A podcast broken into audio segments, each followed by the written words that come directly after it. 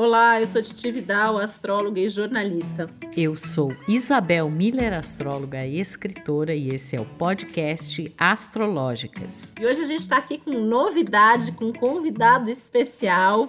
Sabiam que astrólogo também tem astrólogo? E eu tô hoje recebendo aqui o meu astrólogo, meu professor, grande mestre Robson Papaléu, que vem aqui conversar comigo com a Isabel. Robson, que é diretor de cursos e eventos da GAI, Escola de Astrologia, professor, já foi arquiteto, né? Guarda aí a arquitetura com certeza dentro dele. E a gente está aqui para conversar sobre um papo super importante aí da astrologia, as diversas linhas, caminhos aí astrológicos, diferenças e semelhanças entre astrologia tradicional e moderna. Enfim, seja muito bem-vindo, Robson. Obrigada por ter aceito o nosso convite. Ah, eu que agradeço imensamente. O convite de duas colegas minhas tão, tão especiais. Fico muito honrado. É um grande prazer para a gente te receber, Rob. Estou lembrando aqui da última vez que nós nos encontramos na Gaia, que sempre tem os seus eventos, né, é, maravilhosos e é um grande prazer para a gente, né, compartilhar com alguém aí que tem uma grande experiência, um grande saber, uma escola belíssima de astrologia. Fica a dica, inclusive, aí para quem está querendo estudar astrologia. A Gaia é uma das maiores referências do Brasil, né, em São Paulo. E como a Titi falou, a gente está aqui hoje para esclarecer a muitas pessoas que nos perguntam que ah, existem diferentes tipos de astrologia, diferentes escolas, diferentes visões, conteúdos. E o Robson com certeza vai esclarecer aí as dúvidas da nossa audiência. Então a gente queria saber, Robson, acho que para começar, né, Titi, assim, quais as diferenças entre a astrologia tradicional e moderna? Vamos pensar assim, naquele tempo, na década de 70, quando eu estudava astrologia, era, era, talvez fossem os, os, princípios do começo da astrologia associada à psicologia, que estava tomando a astrologia mais, vamos dizer, séria, né?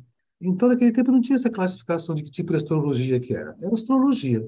Depois, com o passar do tempo, né, começou a se ter contato com a astrologia mais antiga, que eu também tive contato quando estudava, que depois se chamou tradicional, que eu prefiro não chamar de tradicional, para falar a verdade. Às vezes a palavra tradicional remete a uma coisa meio antiga, meio parada no tempo, né? E na realidade a astrologia que se chama tradicional, que eu prefiro chamar de clássica, é a base da astrologia moderna. A astrologia está sempre em evolução. Apesar que a astrologia é uma coisa só, existe uma só uma, uma única astrologia, são abordagens que o homem faz com relação à explicação da astrologia, seus conceitos, suas definições. Então, eu entendo que essa astrologia clássica é a base de tudo, que deve ser sempre respeitada e observada e analisada, né? e estudada, mas sempre sabendo que essa astrologia clássica, que é a base da astrologia de hoje mesmo, né? ela foi feita séculos passados, né?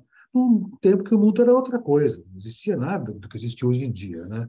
Então, essa astrologia antiga, que não é velha, né, ela deve ser usada até hoje, mas trazido isso tudo para o século XXI. Mas no decorrer do caminho, o que acabou acontecendo? Essa, essa astrologia chamada tradicional se separou né, ah, pelos puristas da astrologia, que queriam evitar essa posição da astrologia ligada às condições da psicologia associada à astrologia também no século XX. Você se separou, se distanciou. E esse pessoal começou a chamar essa astrologia, que tinha essa ligação muito forte com as questões da psicologia, do comportamento, que começou a ter esse contato com a psicologia ou a psicanálise, ou com o mundo psíquico no final do século XIX, quando os médicos, de Jung e Freud, trouxeram a astrologia e começaram a, falar, a associar as questões psíquicas. Entretanto, no começo do século XX, poucas pessoas conheciam o que era astrologia. Então, para divulgar mais o que era astrologia de fato mesmo, né, na Inglaterra tem um tal de Alan Leo, né, ele resolveu fazer uma coisa interessantíssima, né? Ele resolveu colocar nos jornais, né, um pouco de astrologia por encomenda dos donos dos jornais que queriam vender mais jornais para a população que era meio inculta, né? E que não conheciam astrologia. Olha que coisa doida. Até o final do século XIX, pouquíssimas pessoas sabiam o que era astrologia, quase ninguém. Isso foi um momento, lógico, do século XVII, XVIII, quando desapareceu a astrologia, praticamente, questões religiosas e políticas. Né? Mas, nessa questão de divulgar mais astrologia para os jornais, para ficar mais fácil para as pessoas, começou a se falar muito de signos qual era o signo das pessoas, que as pessoas não conheciam.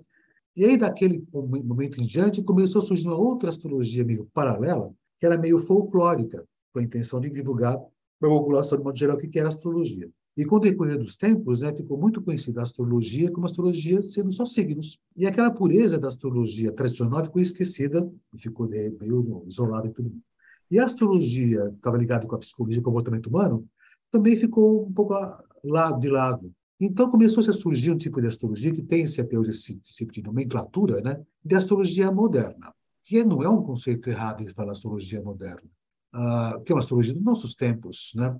Só que se confundiu muito a astrologia moderna, né, com o que a gente tem hoje na mídia, que é uma astrologia popularesca, sem sentido, uma coisa muito divertida demais, não que não possa ser, mas sem muita consistência. E essa astrologia moderna que fez uma grande cisão na astrologia entre os puristas da astrologia tradicional, mas alguns conceitos antigos, né? E a separação do pessoal que queria fazer uma astrologia mais divertida, mais popular. E essa astrologia que a gente entende, eu, você, Isabel, todo mundo, que a gente entende que é de fato astrologia, que se chama astrologia moderna, que ficou muito jocoso esse termo, né?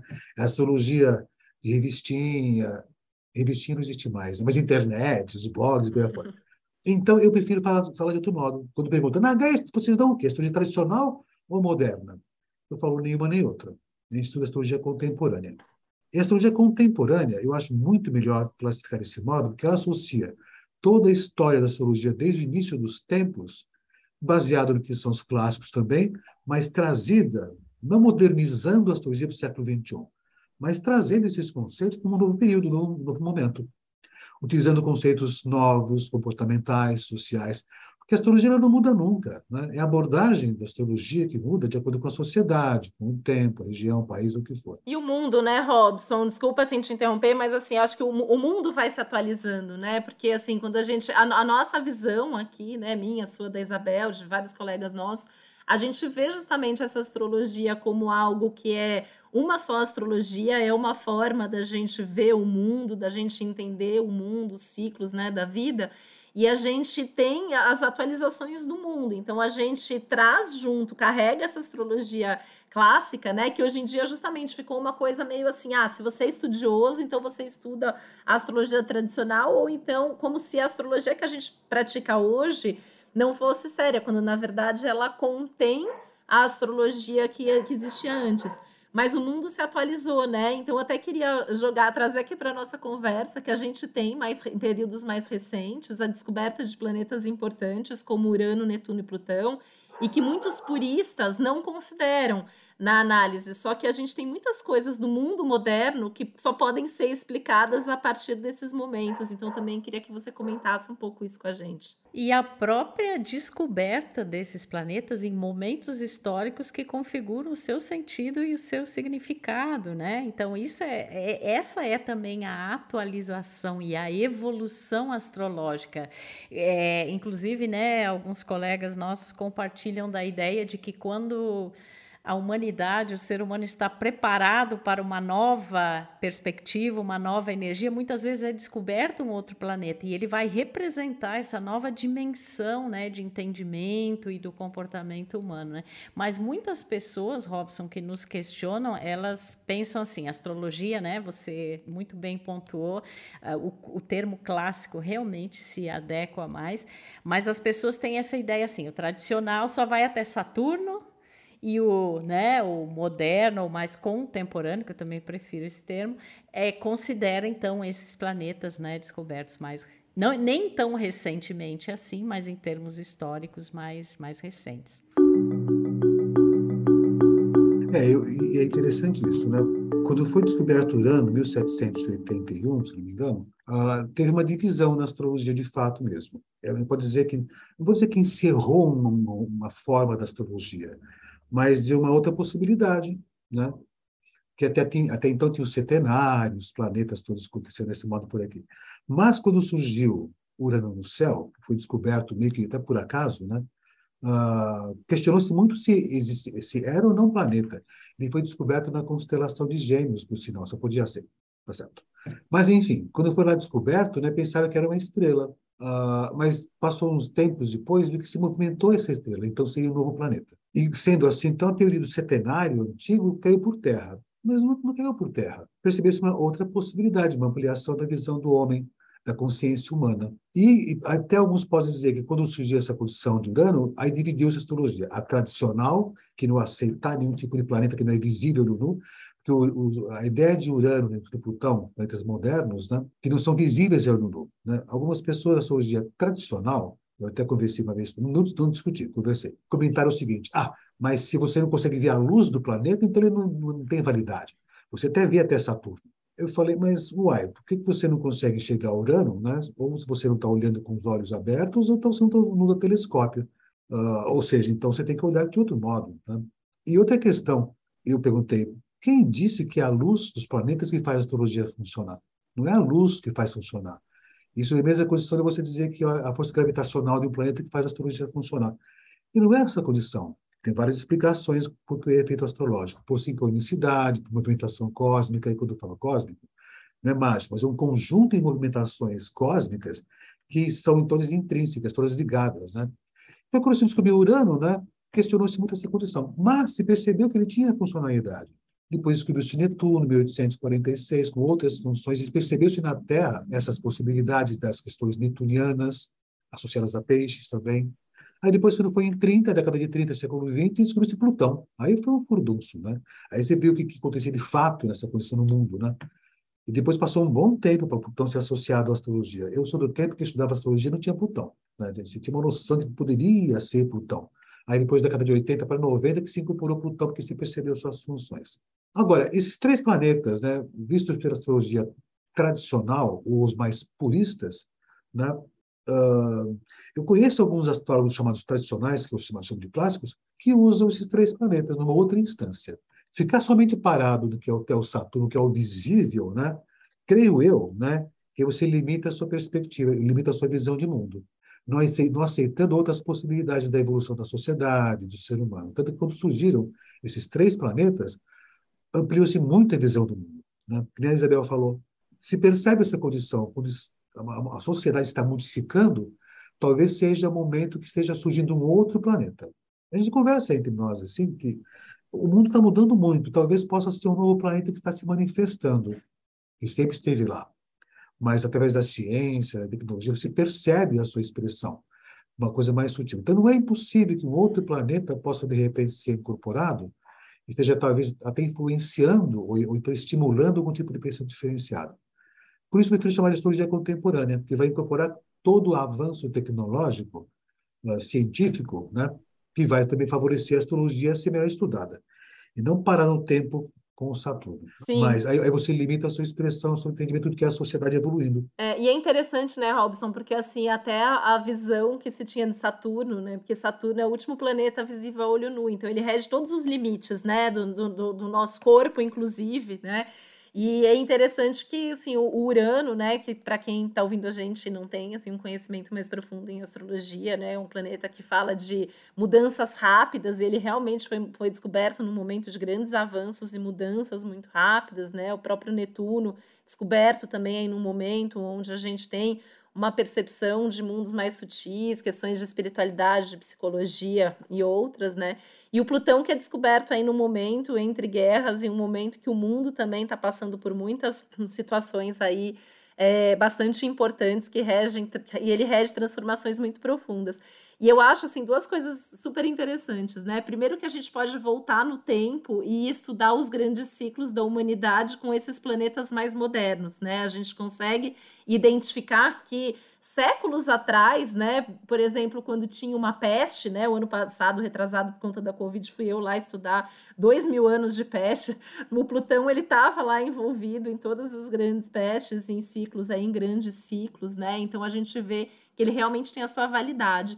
E essa astrologia contemporânea, né, que, eu, que é o que nós aqui, nós três praticamos, ela, ela não se limita nem a uma coisa nem a outra, né, Robson? A gente tem uma visão tanto dos grandes ciclos comuns a todos, que é o que a gente chama de astrologia mundial, inclusive, quanto essa astrologia mais voltada para o comportamento do indivíduo, que puxaria um pouco mais para uma astrologia psicológica. Então, ela é uma astrologia que, na verdade, inclui e não exclui, diferencia as coisas, né? Na realidade, eu, eu entendo até essa condição de essa inclusão, né, de um avanço dessa astrologia, como todas as ciências avançam. É como você pensar a medicina. A medicina vai avançando de acordo com descobertas, muitas delas importantes, né? Senão nós não usaríamos nem penicilina. Ficamos puristas usando ervas, né?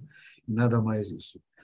Uh, tem alguns astrólogos clássicos que eu conheço, né, que já estão, estão usando essa expressão uraniana, neptuniana e plutoniana também. E eu acho importante, mas eles observam essa condição, esse, esse que eu conheço, né, observam Urano, Netuno e Plutão como uma maior, maior sutileza na expressão do mapa da pessoa. E o homem atual, ele é muito suscetível a ser influenciado por essas sutilezas. O moderno está mais sensível, né? Lógico, mais sensível, mais influenciado, uma série de coisas acontecendo. Então, eu entendo até bem, de modo interessante, que o pessoal que fica ligado à astrologia clássica, já utilizando essa expressão desses três planetas modernos, Urano, Netuno e Plutão. E, e, eu entendo que não vai demorar muito tempo, né, quando a gente chegar a uma conciliação entre os tradicionais ou puristas e os modernos, de que a astrologia contemporânea ela contempla todas essas áreas da astrologia. Apesar que, vez ou outra, surgem outras formas de o pessoal dizer que é astrologia. Outro dia eu vi um, recebi um, um link do YouTube, né, sobre uma nova astrologia. Eu falei, uai, onde é que tem essa nova astrologia que eu não conheço? e veio um link, né? eu li aquilo, né? chamada astrologia sideral. Eu peguei, me pedi, ah, vê se está certo isso, né? Falei, bom, eu não sou ninguém para avaliar se está certo ou errado, mas eu vou escutar o tal do vídeo. Uh, mas com, com, contemplando essa chamada astrologia sideral, que está ligada com as constelações. Então, incorpora aquele 13 terceiro signo, que é o Fiucus, que é o um pedaço de uma constelação na faixa da eclíptica da nossa passagem, que os, as datas dos signos estão todas erradas, porque os signos têm tamanhos diferentes, porque as constelações têm tamanhos, tamanhos diferentes. Aí é aquela coisa que a gente sempre comenta, né? Poxa vida, uma pessoa que fala uma coisa dessas não estudou astrologia. Não sabe o que é astrologia. A astrologia não está baseada nas constelações. Nunca esteve, mas é uma, é uma coisa. Isso é uma, uma, uma, uma sina do astrólogo, né? Quando começou essa astrologia mais decodificada, né, nós, romanticamente, pegamos os nomes das constelações na sequência do zodíaco naquele tempo. Na verdade, são 13 constelações, um pedaço de uma décima terceira constelação. Uh, mas nós pegamos as principais, as maiores, são 12 constelações que deram nome, nós nos apropriamos desse nome. Né? Na realidade, são 12 signos que estão associados, né? não às constelações. Às vezes o pessoal estranha quando a gente está em sala de aula, né? que a astrologia não está, na, não está no céu, não está no céu. A astrologia está na Terra. Né? É a Terra que dá dimensão da astrologia, por questões da natureza, épocas do ano e por aí afora. O pano de fundo são as constelações e os movimentos planetários, né? Mas essa tal astrologia sideral, né, pela explicação que a pessoa me deu no YouTube, lá, ela considerou que as constelações que vibram e trazem essas manifestações. Mas a gente sabe que não é desse modo. Entretanto, o que confunde muito as pessoas é que os nomes das constelações dos signos são os mesmos, né?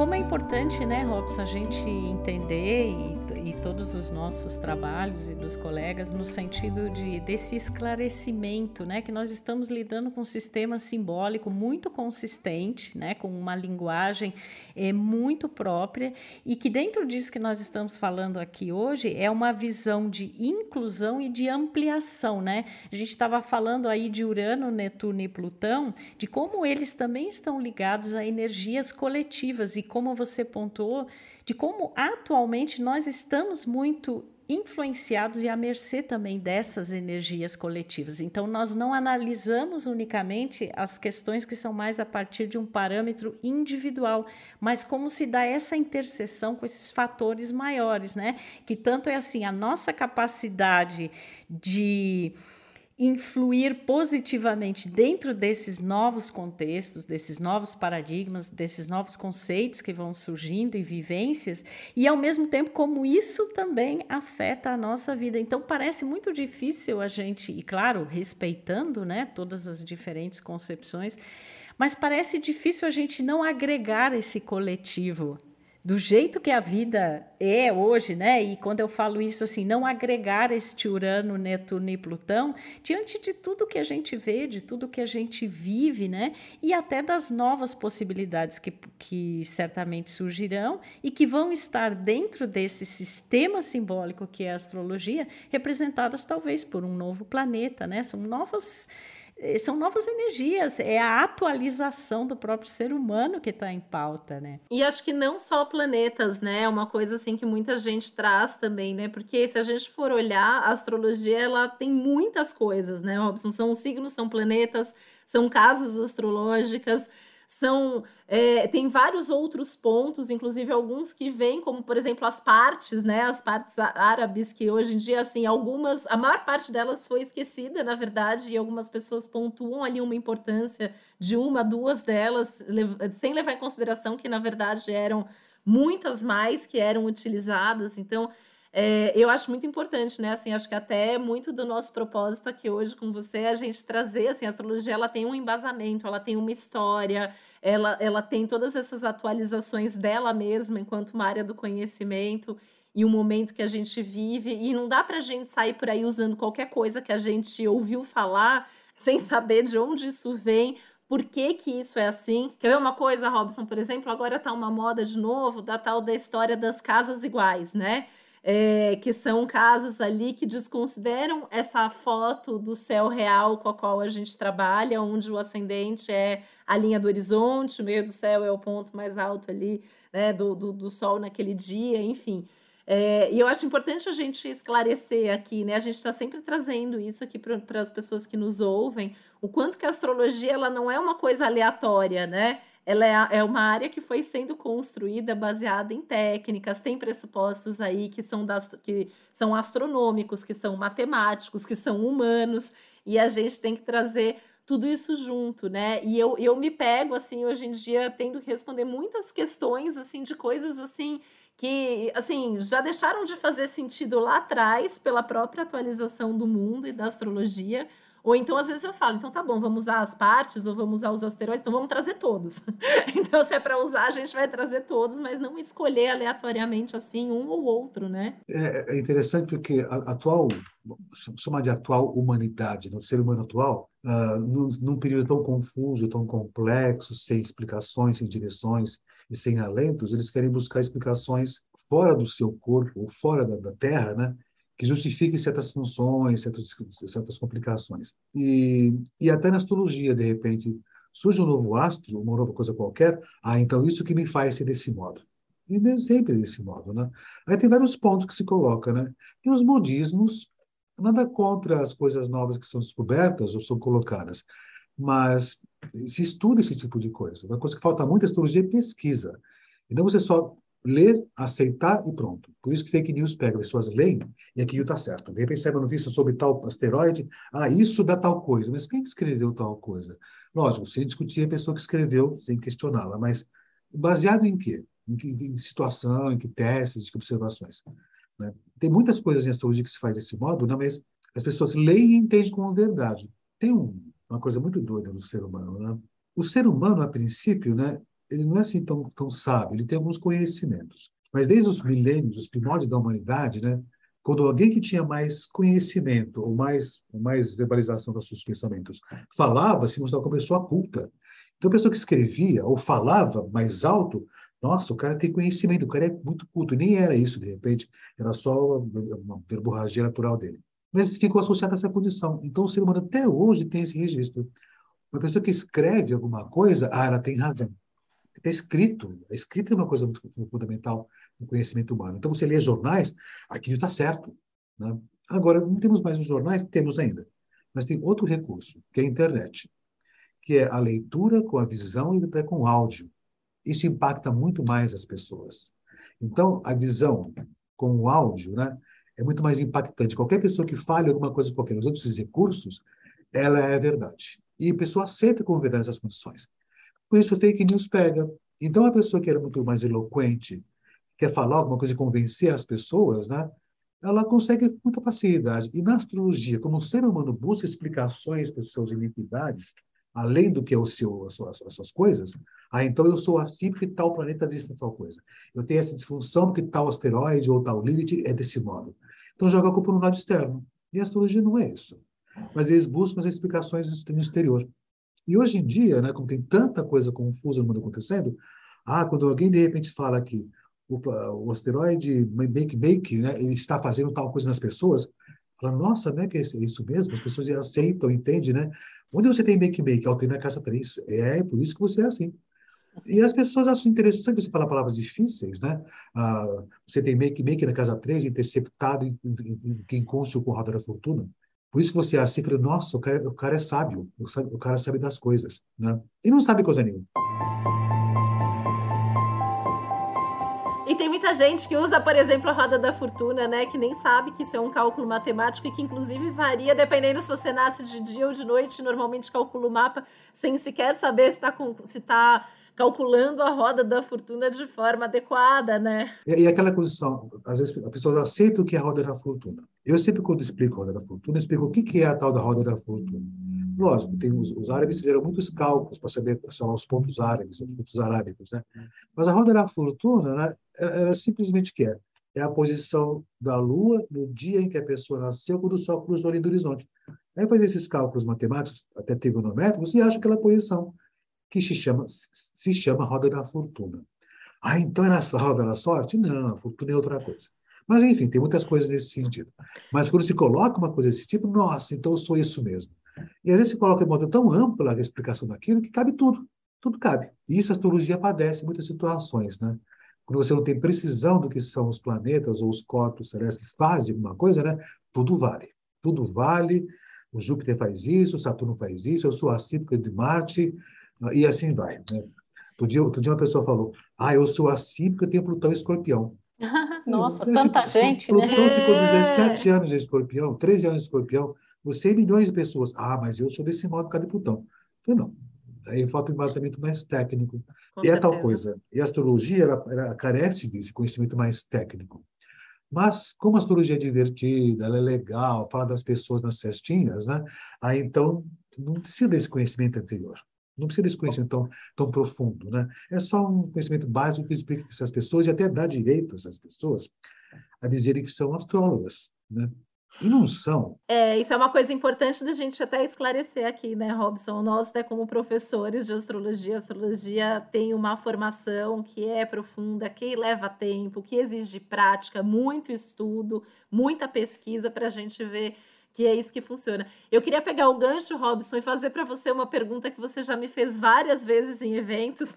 Agora eu vou te colocar aqui na saia justa. A revanche, a revanche. o que é então astrologia para você? O, eu entendo, eu, eu, vou mudando os meus conceitos com o decorrer do tempo, né? Eu posso mudar com a questão de gêneros, né?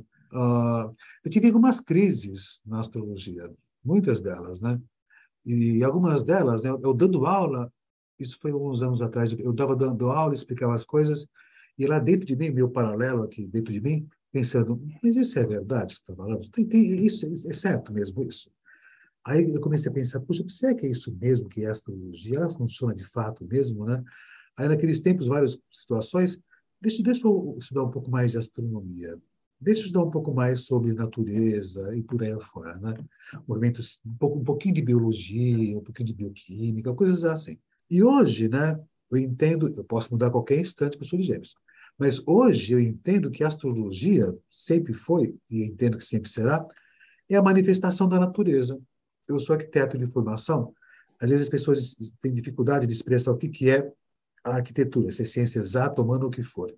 Eu entendo que a arquitetura é, é arte aplicada. Você utiliza a arte, né, espaços para poder abraçar as pessoas, a sociedade que for, é uma arte aplicada essa condição. Então, hoje eu penso o seguinte coisa, que a astrologia é a natureza aplicada, uma ciência natural aplicada. Estudar quais são os efeitos da natureza sobre o ser humano. Está na Terra, a astrologia, então eu vejo a época do ano, solstícios, equinócios, divisões de tempo, Uh, e o homem sempre quis acompanhar a natureza, né, através da marcação do tempo. Então, a astrologia é a manifestação da natureza. Evidente que a gente usa como pano de fundo né, esses nomes das constelações, que não são as constelações que fazem esse efeito, não mesmo, né? Tanto que hoje a gente fala que o Sol está em, tá em Gêmeos, ele não está na constelação Gêmeos, coisa nenhuma. Né? Mas essa época a gente designa como sendo padrão geminiano. É um padrão dessa condição. Não é a constelação, que, as constelações estão muito longe daqui. Nossa, como estou longe. Então, ela não faz nenhum tipo de vibração, raios cósmicos, não faz isso, não. Mas é a época do ano que a Terra responde. Então, se pensar que a astrologia é a manifestação da natureza, e você avalia essa condição, nós, de, visto pela astrologia, nós somos manifestações da natureza. Nós somos frutos da época. Do mesmo modo que nessa época do ano nasce mexerica, ou banana, ou o que for, favorece nascer esses frutos, né? Na astrologia, a mesma coisa. Nessa época, favorece nascerem pessoas que respondem a um padrão que a gente simbolicamente, mitologicamente, ou por sincronicidade, ou por correspondência, chamamos de geminianos. Os planetas que estão bem perto da gente por aqui, pela sua movimentação, eles estimulam outras possibilidades. Eles não fazem a coisa acontecer, mas estimulam como pequenas peças de um jogo, uma coisa mecânica acontecendo, como fossem engrenagens. Várias, várias engrenagens fazem o roteiro funcionar. Então, a astrologia é uma composição de movimentos mecânicos né, que estimulam coisas na Terra. Agora, tem uma coisa que é difícil a astrologia, você não tem como medir. Como é que você tem um aparelho que mede que hoje é gêmeos? Não tem, não tem mesmo, né? Eu só tenho observação.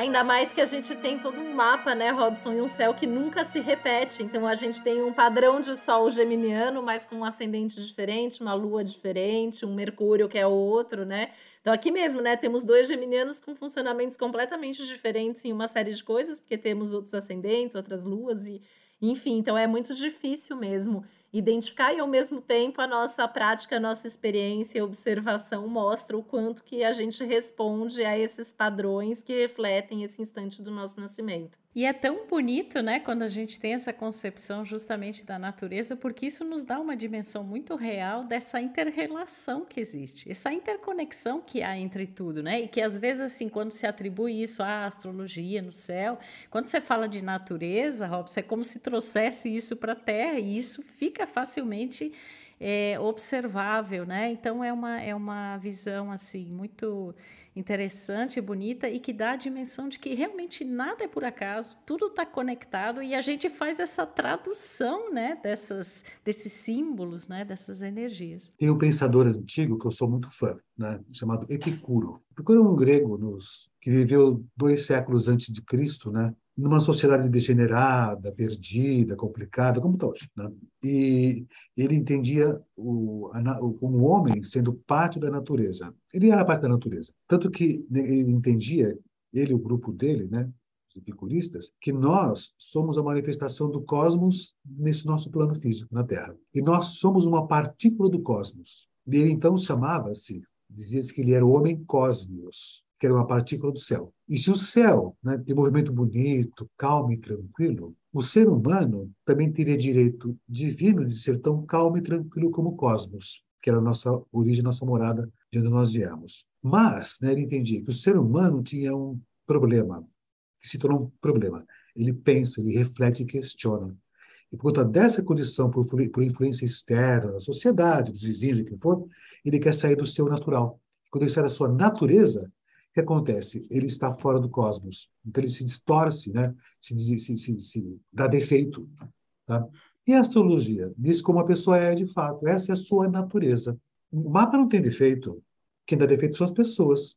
E quando dão defeito? Dão defeito quando ela quer ser o que a mídia estabelece, o que a imagem do Instagram, do TikTok, ou de quem for, do BBB, ou quem for, estabelece. Então ele sai fora do seu centro, sai fora do seu eixo. E quando você vai num astrólogo, eu entendo desse modo, né? Eu vou fazer o máximo possível para fazer essa pessoa voltar ao seu centro, voltar ao seu cosmos. E não equilibrar o seu mapa, né? Isso eu defendo sempre, né? Que o mapa não tem defeito, né? Então eu vou dizer assim: "Ah, você não tem fogo no seu mapa. Você é um banana". Não, você tem mais terra, então. Então tem que ver qual é a natureza da pessoa, o que ela é de fato. E aceitar ou se apropriar do seu mapa, das suas condições, não de modo conformista, mas se apropriar da sua potência natural. Aí ela se torna o ser cósmicos, como se dizia lá nos princípios dos séculos, antes, antes de Cristo, nessa condição. E ele entendia uma coisa tão interessante, que era até a condição. A felicidade ela é dom para todas as pessoas, que é o, o dom da calma é a felicidade. A única função nossa na vida, dizia Epicuro, é você trabalhar para que tudo volte à felicidade, ou melhor, para que tudo volte à normalidade. E o normal é a felicidade da vida. E no mapa da pessoa, que é um pedacinho do cosmos, um instante do cosmos, que é tão mágico, tão divino, né? a pessoa tem direito de ser aquilo.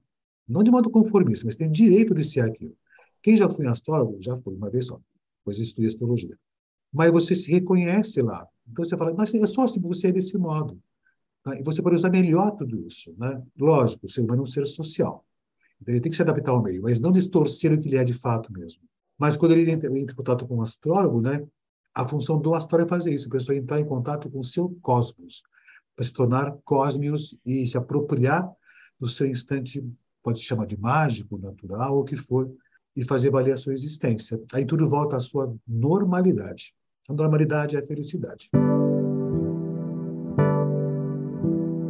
Nossa, lindo isso, Robson. Obrigada por compartilhar tudo isso com a gente.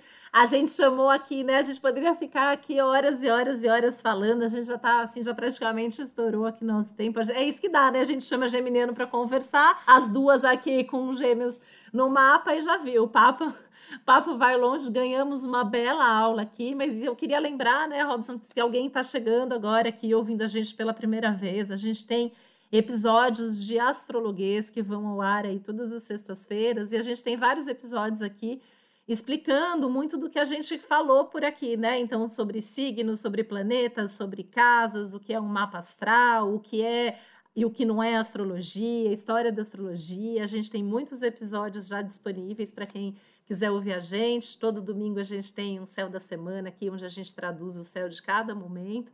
E a gente tem muito que te agradecer, Robson. Obrigada, a gente amou ter você aqui. Com certeza nosso público vai amar também. É, e é isso. Que se quiser deixar o seu contato aqui, como as pessoas também podem encontrar você, e a gente agradece demais a sua presença. Eu que agradeço muito. Eu, quero, eu não, não, tinha, não tive essa oportunidade de falar com vocês duas ainda juntas aqui. Mas olha, eu tenho muito a agradecer a vocês duas, muito mesmo, pelo trabalho que vocês estão fazendo de esclarecer a astrologia, levar o que é o correto da astrologia, divulgar o que é essa ciência natural, divulgar para as pessoas, para o público, né? O que você pode fazer com a astrologia. Isso é importante. E isso me dá uma, me dá uma, tranquilidade também. Porque vendo pessoas como vocês duas fazer esse trabalho, eu, eu tenho uma certeza que a astrologia está garantida para o futuro. A astrologia contemporânea, que se adapta às mudanças do mundo, que se adapta à sociedade, que faz a natureza voltar à sua normalidade. Muito obrigado, viu? Nós que agradecemos, Robson, todo esse carinho, muita saudade de vê-lo pessoalmente. Espero que em breve possamos nos encontrar. É, lembranças tão bonitas, né, da Gaia. E é isso, cada um de nós aqui, né, do seu jeito, com seu mapa, fazendo o seu melhor pela pela astrologia, né? Essa arte que a gente ama tanto.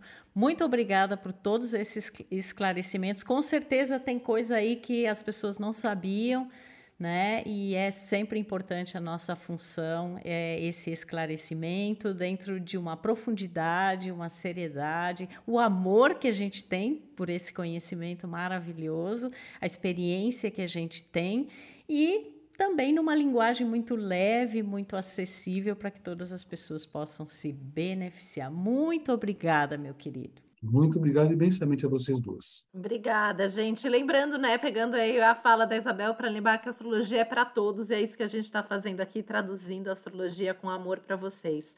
Gente, obrigada a vocês, obrigada a todos que estão nos ouvindo. Um beijo, até o nosso próximo episódio. O podcast Astrológicas é uma realização Globoplay e G-Show Produção Yoyotracks. Apresentação e roteiro Isabel Miller e Titi Vidal.